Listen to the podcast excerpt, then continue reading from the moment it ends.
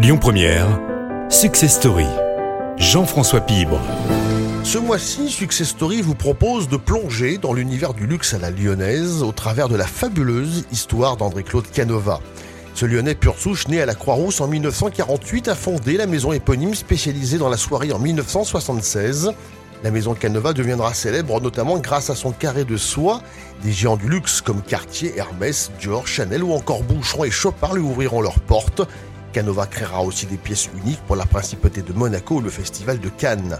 Success Story vous raconte comment André-Claude Canova a su imposer au fil du temps son savoir-faire en France et hors de nos frontières.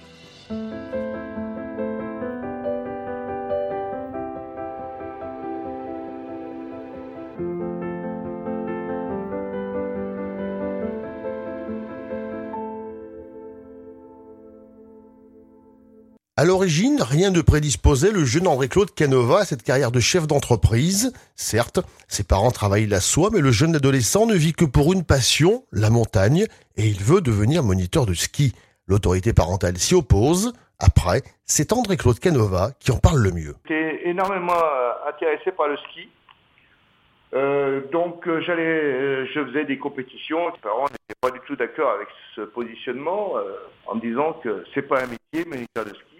Et ils m'ont fait passer le concours de l'école de l'air. Et afin de leur prouver quand même que j'avais des capacités euh, au niveau de mes études, j'ai terminé septième sur toute la France. Et je suis rentré euh, à l'école de l'air, donc à 15 ans et demi. Sans surprise, celui qui est signé à l'armée sous la contrainte veut voler désormais de ses propres ailes. Âgé d'une vingtaine d'années, il décide de se laisser guider par ses inspirations du moment. Celles-ci vont le conduire à Paris et dans le monde de la photo je faisais de la photo. Et cette photo, ben, je l'ai développée. J'avais commencé un petit peu à l'armée avec un de mes amis, Michel Lemel, qui, qui démarrait Échappement, où je faisais les, des photos pour un magazine qui s'appelait Première. Et ensuite, sur Paris, donc j'ai eu la chance de rencontrer euh, un, de mes, amis, qui lui sortait de Vaugirard, il avait ses études de metteur en scène. Et tous les deux, nous avons ben, attaqué le monde, l'univers, disons, du, de la photo et, et, donc le matin on partait dans les cliniques euh, faire les photos pour euh, les nouveaux-nés, etc. Donc des photos souvenirs et on était payé à la pellicule. Donc autant vous dire que c'était c'était plus par passion qu'autre chose.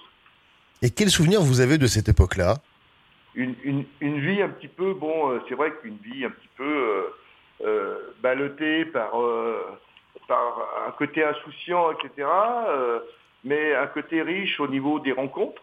Et ça m'a permis de rencontrer des gens, euh, par exemple des Thierry Leluron, des, des personnalités, euh, de, mais qui, démarraient aussi, hein, si vous voulez, dans cette, cette époque. C'était, c'était une époque un petit peu insouciante et je suis resté, disons, un, un an et demi sur Paris à faire, à faire ça. J'ai fait un stage de, de vente à Carrefour et ça m'a développé, disons, euh, ce côté, euh, ce côté de vendeur.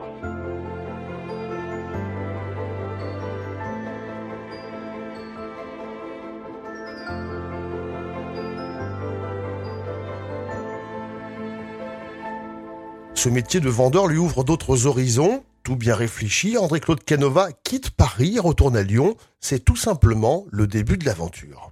Mes parents était dans la soirée, il travaillait donc pour les, soyeux lyonnais. Et puis un, beau jour, je me suis, je me suis dit, c'est pas ça la vie, euh, il faut quand même avoir quelque chose de stable, monter quelque chose. Et j'ai toujours eu cette, euh, j'ai eu cette révélation d'entrepreneur.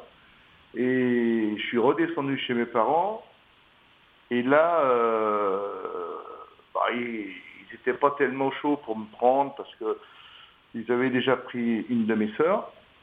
Enfin bref, je suis resté six mois avec eux et puis euh, bon, on était complètement en désaccord parce que moi, disons que je, voulais créer des éléments, les positionner sur une, matière qui était noble, la soie, et, de créer sur euh, des carrés de soie, différents éléments, disons, sur ce support-là.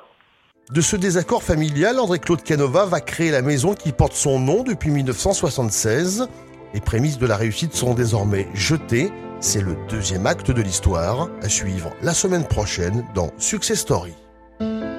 C'était Success Story avec Sixième Sens Immobilier, l'immobilier à haute valeur partagée.